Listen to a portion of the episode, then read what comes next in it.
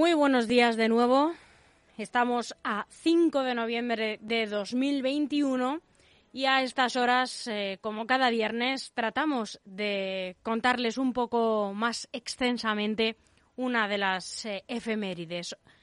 El 5 de noviembre de cada año, la efigie de un hombre del siglo XVII aún se quema en las hogueras de toda Inglaterra en memoria de una fallida conspiración.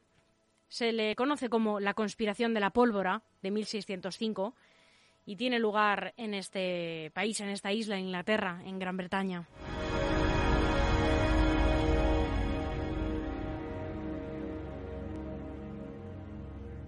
¿Le suena aquello de recuerda, recuerda el 5 de noviembre?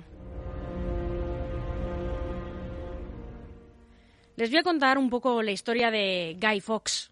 Es el nombre que se asocia más fácilmente con este complot, aunque él no ideó ni dirigió el plan para asesinar a Jacobo I. ¿Por qué entonces sigue siendo señalado como uno de los más grandes villanos de la historia británica más de 400 años después de su muerte?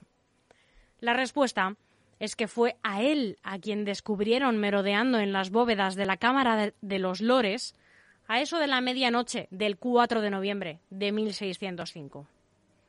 Estaba a apenas unas horas de hacer explotar la piedra fundamental misma del Estado inglés, el Parlamento. Dieciocho meses de planificación meticulosa y engaño fueron frustrados con el arresto de Fox pero se necesitó más que un hombre en una sola noche para llegar a, este, a estar en este punto de cambiar el curso de la historia británica. Trece conspiradores concibieron un complot de una escala sin precedentes. Volarían el Parlamento, lo que acabaría con el rey y todo el establecimiento y desencadenaría un levantamiento popular. La confesión de uno de los conspiradores, Thomas Wintour, lo reveló todo. Pero, ¿cómo se llegó hasta ahí? Voy a contarles eh, algunos de los principales hitos, de los principales movimientos de este apasionante capítulo histórico.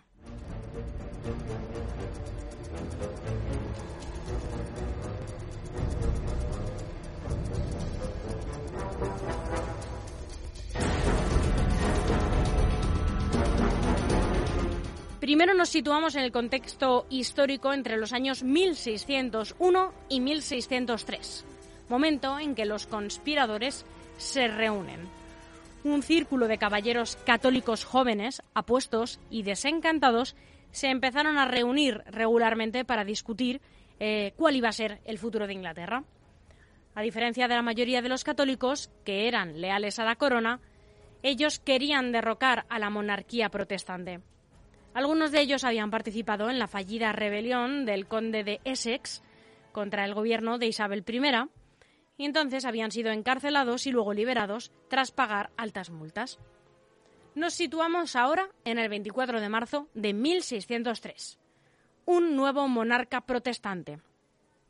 Cuando Isabel I murió, su primo en tercer grado, el rey Jacobo VI de Escocia, se convirtió también en el rey Jacobo I de Inglaterra y anunció planes para unir sus dos reinos, Escocia e Inglaterra. No obstante, enfrentó una fuerte oposición tanto al norte como al sur de la frontera. Aunque Jacobo era protestante, también era el hijo de la difunta María, María, reina de Escocia, quien había sido una católica devota. Los católicos tenían la esperanza de que su hijo fuera más comprensivo con su difícil situación, pero Jacobo I de Inglaterra no revocó las leyes anticatólicas después de su coronación.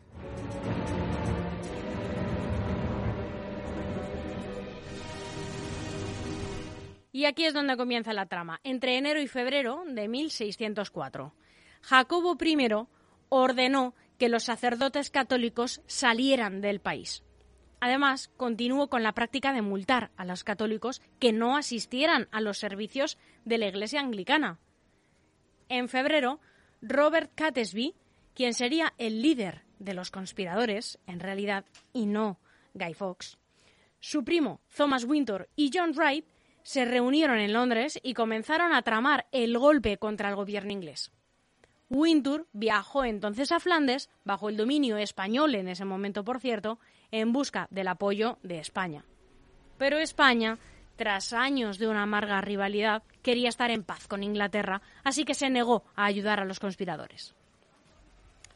Catesby concibió la manera, mm, dicen, de liberarnos de todos nuestros vínculos y de volver a plantar la religión católica sin ningún tipo de ayuda extranjera, dice la confesión escrita de Thomas Wintour.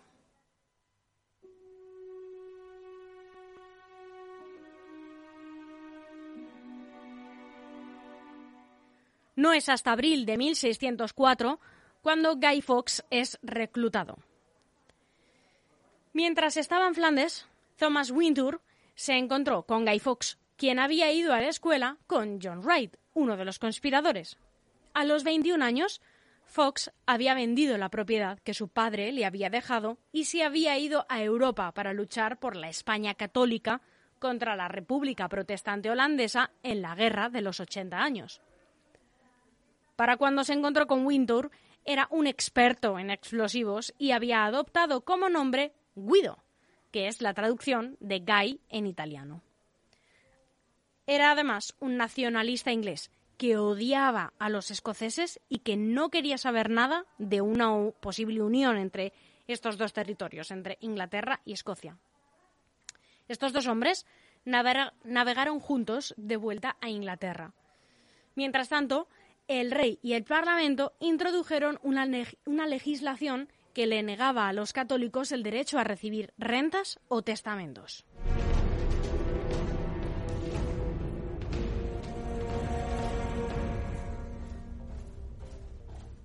Estamos ya en mayo de 1604. Entonces, Thomas Winter y Guy Fawkes se encontraron con el líder Robert Catesby y su amigo y compañero John Wright en un pub de Londres, el Duck and Raking. Estaban acompañados por el cuñado de Wright, Thomas Percy, que completaba el núcleo de cinco. Esa noche, en ese pub, juraron guardar el secreto sobre una cartilla religiosa. Entonces, nos vamos a junio, entre los meses de junio y octubre de 1604, en una casa vecina al Parlamento, sitúense. Thomas Percy se aseguró un puesto como guardaespaldas real gracias a su patrón, el, el conde de Northumberland, y se mudó a una casa no lejos del Parlamento.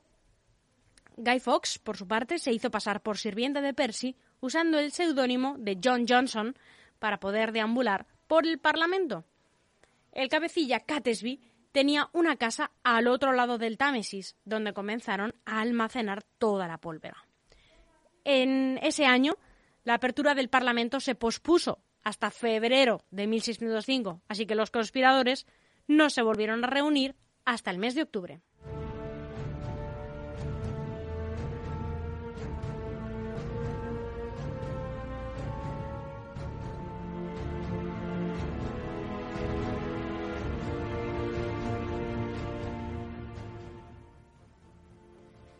Ya en diciembre de 1604, los conspiradores empezaron a hacer un túnel hacia la Cámara de los Lores desde la casa que Thomas Percy había asegurado, yendo y viniendo por la noche para evitar ser detectados, al mismo tiempo que el, pan, el plan se iba afinando. Necesitaban a alguien de sangre real para que subiera al trono tras su planeado levantamiento, así que se acordaron, así que acordaron secuestrar a Isabel, la hija mayor del rey, para que después de volar el Parlamento, ella actuara como una reina títere. La apertura del Parlamento fue retrasada nuevamente hasta octubre de 1605 debido a los temores de la peste. En marzo, el túnel llegó a los cimientos principales de la Cámara de los Lores, pero tuvieron que empezar a excavar más lentamente, temiendo que el ruido alertara a los guardias. Por suerte, Thomas Percy logró alquilar una bóveda que estaba directamente debajo de la Cámara de los Lores, así que ya no necesitaban ni siquiera los túneles. Guy Fawkes se encargó de meter y ocultar los barriles de pólvora en la bóveda. La apertura del Parlamento se retrasó una vez más hasta el mes de noviembre.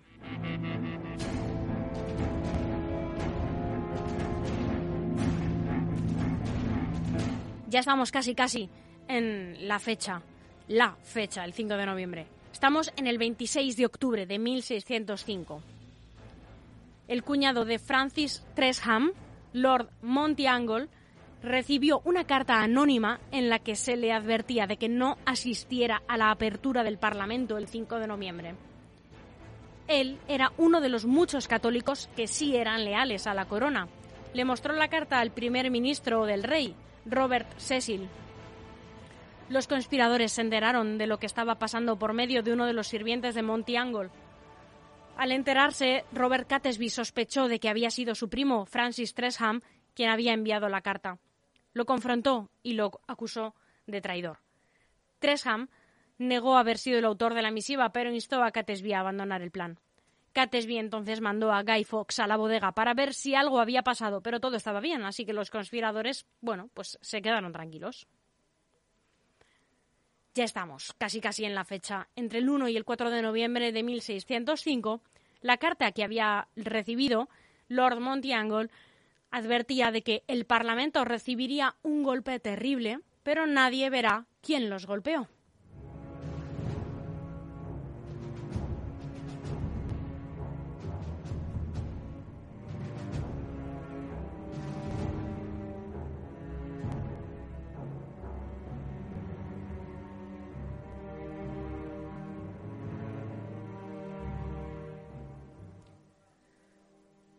Cuando el rey vio la carta, sospechó que las palabras terrible golpe insinuaban uso de pólvora y ordenó entonces una investigación a fondo. Los asesores del monarca planearon cómo requisar el edificio del Parlamento sin alertar a los conspiradores. Y funcionó, claro que funcionó. Catesby no se enteró y el plan siguió en marcha.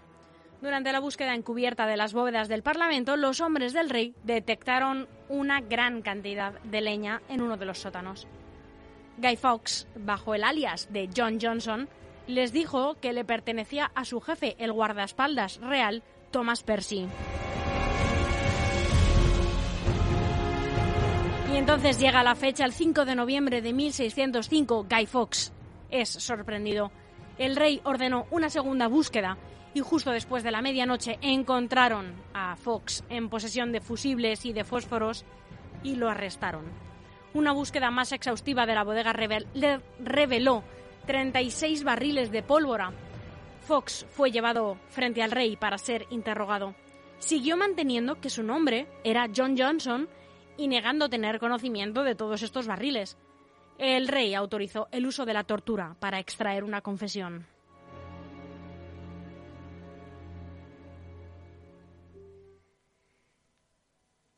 Entre tanto, la mayoría de los conspiradores huyeron hacia los Midlands. A su paso, trataron en vano de convencer a los hombres con los que se topaban de que se levantaran contra el gobierno. Catesby decidió librar su última batalla y persuadió, persuadió a los conspiradores clave a unirse a él. Juraron morir por su causa, pero cuando la casa en la que se refugiaron fue rodeada por 200 hombres del sheriff de Worcestershire, los únicos que murieron en el tiroteo tiroteo fueron Catesby, Percy y los hermanos Wright. El resto fueron capturados, heridos pero vivos, y llevados a la Torre de Londres.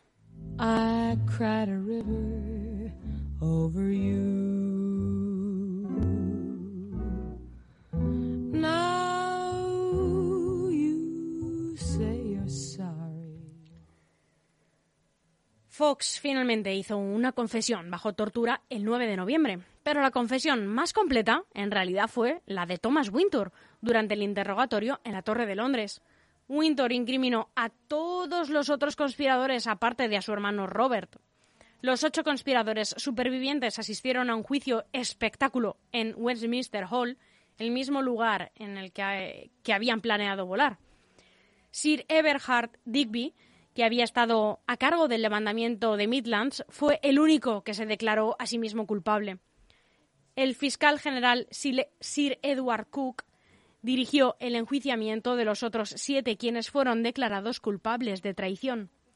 Las ejecuciones se llevaron a cabo en público como una advertencia a quienes se atrevieran a contemplar la traición.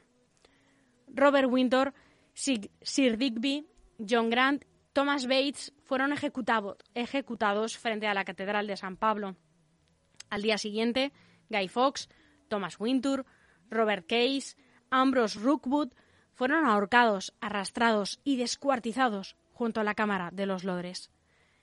El cambio de lugar era para mostrar simplemente que las ejecuciones eran por traición contra el Estado y no por sus creencias religiosas.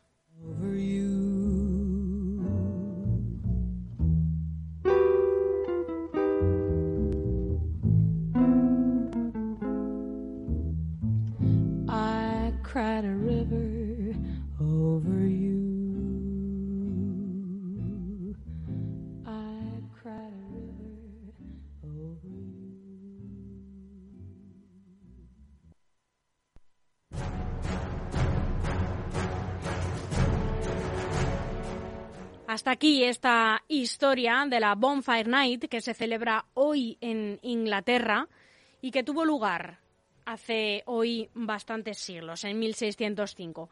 Esperamos que no os vayáis a la cama hoy sin saber al menos dos o tres cosas más y ya saben, volvemos el viernes que viene con más curiosidades.